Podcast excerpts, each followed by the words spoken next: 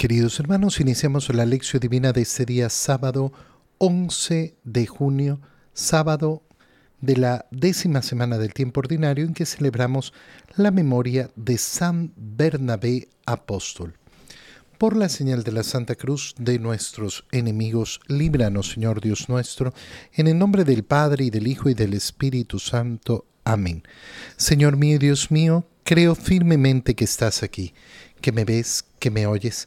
Te adoro con profunda reverencia, te pido perdón de mis pecados y gracia para hacer con fruto este tiempo de lección divina. Madre mía Inmaculada, San José, mi Padre y Señor, Ángel de mi guarda, interceded por mí. En esta memoria de San Bernabé Apóstol, leemos en la primera lectura el libro de los Hechos de los Apóstoles, capítulo 11, versículos 11 perdón, 21 al 26 y capítulo 13, versículos 1 al 3. En aquellos días fueron muchos los que se convirtieron y abrazaron la fe. Cuando llegaron estas noticias a la comunidad cristiana de Jerusalén, Bernabé fue enviado a Antioquía. Llegó Bernabé y viendo la acción de gracia, de la gracia de Dios, se alegró mucho y como era hombre bueno, lleno del Espíritu Santo y de fe, exhortó a todos a que, firmes en su propósito, permanecieran fieles al Señor. Así se ganó para el Señor una gran muchedumbre. Entonces Bernabé partió hacia Tarso en busca de Saulo, y cuando lo encontró, lo llevó consigo a Antioquía. Ambos vivieron durante todo un año en esa comunidad y enseñaron a mucha gente. Allí, en Antioquía, fue donde por primera vez los discípulos recibieron el nombre de cristianos. Había en la comunidad cristiana de Antioquía algunos profetas y maestros como Bernabé, Simón, apodado el Negro, Lucio, el de Sirene, Manaén, que se crió junto con el tetrarca Herodes y Saulo. Un día estaban ellos ayunando y dando culto al Señor, y el Espíritu Santo les dijo, Resérvenme a Saulo y a Bernabé para la misión que les tengo destinadas. Todos volvieron a ayunar y a orar. Después les impusieron las manos y los despidieron. Palabra de Dios. En esta memoria de San Bernabé apóstol, al leer el libro de los Hechos de los Apóstoles, lo leemos justamente para recordar quién es Bernabé, Bernabé ese que estamos festejando el día de hoy. Eh, un apóstol que no forma parte del grupo de los doce. Sin embargo, recibe ese nombre de apóstol porque, porque ha sido testigo de Cristo resucitado. ¿Qué sabemos de Bernabé? Que es enviado desde Jerusalén a Antioquía cuando llegan las noticias de que muchos en esa ciudad se habían convertido y abrazado la fe. Llegan entonces estas noticias. En Antioquía hay una gran comunidad de cristianos, es decir, hay una gran comunidad de aquellos que han recibido el mensaje del Evangelio y lo han recibido, lo han aceptado y lo están viviendo. Y entonces los eh, doce envían a Bernabé, enviado a Antioquía. Bernabé llega y ¿con qué se topa? Se topa con esa acción de la gracia de Dios y se alegra. Ese, ese es un signo del corazón de Bernabé, de un corazón que es enviado a observar y es capaz de mirar la gracia de Dios y alegrarse. Muchas veces ocurre en la historia de la, de la, iglesia y ocurre en la historia de la humanidad que las personas no son capaces de alegrarse y que más bien siempre le están buscando peras al olmo. Siempre están buscando alguna cosa que, que, que, que no sé qué, que no sé cuánto. No, eh, Bernabé llega, mira la gracia de Dios, mira que se han convertido y entonces se alegra. No va eh, a reprimir esa conversión, todo el contrario. Era un hombre bueno, lleno del Espíritu Santo y de fe. Y por tanto, los exhorta a todos los que habían recibido el Evangelio a mantenerse firmes en su propósito siendo fieles al Señor. ¿Y qué logró? Logró ganarse para el Señor una gran muchedumbre. En segundo lugar, viene la segunda acción que realiza Bernabé después de haber sido enviado a Antioquía, que es ir hacia Tarso en busca de Saulo. Y este es un momento tan importante en la historia de la iglesia. Y es tan importante darnos cuenta de que, claro, cuando nosotros hablamos de ese Saulo de Tarso, de San Pablo, el apóstol de los gentiles, la enorme obra pastoral de San Pablo, la enorme obra apostólica de San Pablo, ¿dónde inicia? En que Bernabé, que es un hombre bueno, que es un hombre lleno del Espíritu Santo, lleno de fe, va a buscarlo. ¿Qué hubiera sucedido si no lo hubiera buscado? No, no tenemos idea. No, podemos eh, hablar de, de, una historia alternativa. La historia es la que es. Pero es una pregunta que podemos hacernos y decir, bueno, si efectivamente no era por Bernabé, Pablo no iniciaba su labor apostólica. Pero Pablo ha iniciado esa labor apostólica invitado por Bernabé, porque Bernabé fue a buscarlo. Oye, y San Pablo superó a Bernabé en su acción pastoral, en su acción apostólica. Sí, claro, por supuesto. Pero está íntimamente ligada a esa acción que hizo Bernabé. Si Bernabé no lo hubiera hecho, entonces no estaríamos hablando de la historia tal y como la conocemos. Qué precioso es darnos cuenta de esto.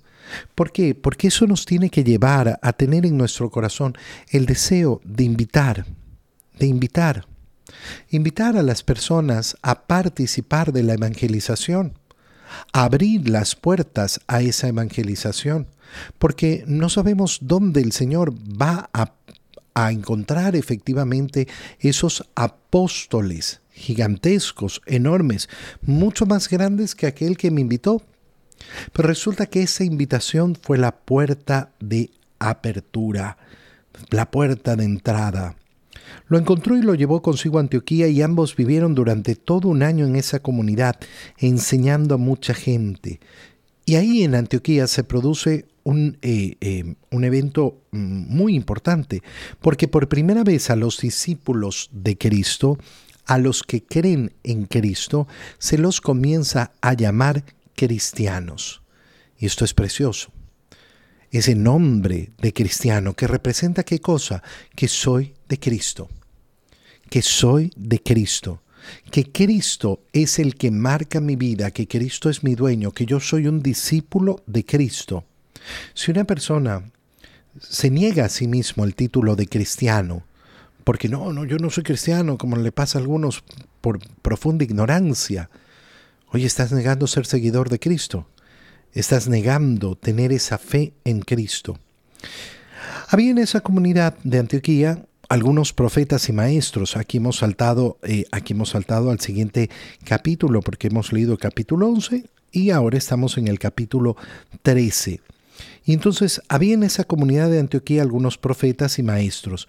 Bernabé, el primero que es mencionado, pero entre ellos también es mencionado Saulo. Y esa comunidad de profetas, de maestros, estaban ayunando, dando culto al Señor, cuando el Espíritu Santo les dijo, resérvenme a Saulo y a Bernabé para la misión que les tengo destinada. Y entonces, tercer punto importante, ¿por qué? Porque el inicio de esos viajes apostólicos de San Pablo son en compañía de Bernabé. Y entonces qué bonito es celebrar hoy a ese apóstol, a Bernabé. Qué bonito es darnos cuenta de la importancia que tiene en la historia de la iglesia. Y entonces así acudir a su intercesión, pedirle a Bernabé. Son pocos a veces los que eh, tienen ese, eh, esa devoción. Pero qué importante, ¿no? En ese apostolado, en esa capacidad de invitar a los demás, de llamar a los demás, buscar como intercesor a Bernabé apóstol, buscarlo, buscarlo para que efectivamente nos ayude en esa misión. En el Evangelio de esta memoria leemos el, eh, continuamos, perdón, la lectura del Evangelio de San Mateo, capítulo 5, versículos 33 al 37. En aquel tiempo Jesús dijo a sus discípulos, Han oído ustedes que se dijo a los antiguos, no jurarás en falso, y le cumplirás al Señor lo que le hayas prometido con juramento. Pero yo les digo, no juren de ninguna manera, ni por el cielo, que es el trono de Dios, ni por la tierra, porque es donde Él pone los pies, ni por Jerusalén, que es la ciudad del gran rey. Tampoco jures por tu cabeza, porque no puedes hacer blanco o negro uno solo de tus cabellos. Digan simplemente sí cuando es sí y no cuando es no. Lo que se diga además viene del maligno. Palabra del Señor. Seguimos entonces con esa lectura del Sermón de la Montaña que inicia en el capítulo 5 de San Mateo, donde estamos en esa llevar a plenitud la ley y los profetas, tal y como lo ha dicho el Señor a sus discípulos. Yo no he venido a abolir, he venido a darle plenitud a esos, eh, a la ley a los profetas. Y comienza a citar la ley. Ha empezado por ese no matarás. Después hemos oído ese no cometerás adulterio. Cada uno de estos lo ha ido explicando en profundidad, justamente para llevarlos a esa plenitud, a esa grandiosidad que es la ley de Cristo. Y ahora, continuando en esa línea, les dice a sus discípulos, ¿han oído también ustedes que se dijo a los antiguos, no jurarás en falso, y le cumplirás al Señor lo que le hayas prometido con juramento?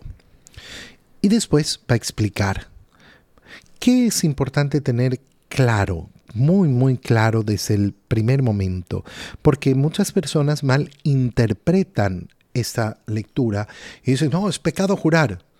No, no es pecado jurar. Es pecado mentir en juramento. Ese es el pecado.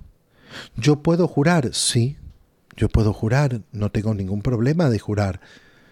Especialmente eh, eh, se jura para decir la verdad. No hay una prohibición de hacer un juramento. Hay una prohibición de usar el nombre de Dios en vano. Todo juramento es, aunque no se lo diga, justamente poner a Dios como testigo. Cuando una persona dice yo juro, te lo juro, lo que está diciendo es yo pongo a Dios como testigo. Y si yo juro en falso, diciendo una mentira, entonces estoy pecando. Pero si yo te digo, te lo juro, estoy diciéndote la verdad, pongo a Dios como mi testigo, y estoy diciendo efectivamente la verdad, entonces no hay ningún pecado. A ustedes se les dijo en antiguo, no jurarás en falso. Este es el precepto principal. Y en segundo lugar, cumplirás al Señor lo que le hayas prometido con juramento. Son las dos acciones. Recuerda, no he venido a abolir. Esto es lo que funciona. Y después el Señor lo llevará a plenitud lo llevará hacia el máximo nivel. Entonces, no jurar en falso en primer lugar y cumplir lo que le prometo al Señor en juramento. Qué importante por eso tener en cuenta cuando uno quiere hacer un juramento al Señor, hacer una promesa al Señor. Cuidado, porque hay que tomárselo muy en serio. Yo siempre tengo que hablar de eso porque hay gente que es muy liviana en su conciencia para hacer promesas al Señor. Es que yo le prometí a Dios eso. ¿Y para qué? ¿Para qué hiciste esa promesa? Bastaba con que hicieras un propósito. Yo me propongo hacer esto. Pero no tenías por qué llevarlo al nivel de, eh, de juramentación, de promesa. Bastaba un simple compromiso. Es decir, yo me propongo, me propongo hacer esto, pero no lo pongo para juramento. A mí me ha tocado, por ejemplo, enfrentarme con personas que han jurado no pecar más. ¿Cómo puedes jurar eso? Yo me propongo no volver a pecar. Tengo el firme propósito de no volver a pecar. Y ese propósito lo tengo siempre. Pero si yo en un momento determinado digo, yo juro ante Dios que no vuelvo a pecar, ah, entonces estás obligado a cumplir lo que has prometido porque ya lo has juramentado. Y tomarse el nombre de Dios es tomarse el nombre de Dios. Pero yo les digo, no juren, no juren por, eh, eh, de ninguna manera. ¿Qué es lo que quiere decirnos el Señor? No anden jurando por cualquier cosa. No anden jurando por cualquier cosa. Tómense en serio el juramento. Y por eso dice, no, no anden jurando ni por el cielo, ni por la tierra, ni por Jerusalén. No necesitan andar haciendo juramentaciones a cada rato. No es necesario. ¿Por qué? Porque a lo que tienen que acostumbrarse es hablar con la verdad en su boca. No jures tampoco por tu cabeza, porque no puedes hacer blanco o negro ni uno solo de tus cabellos.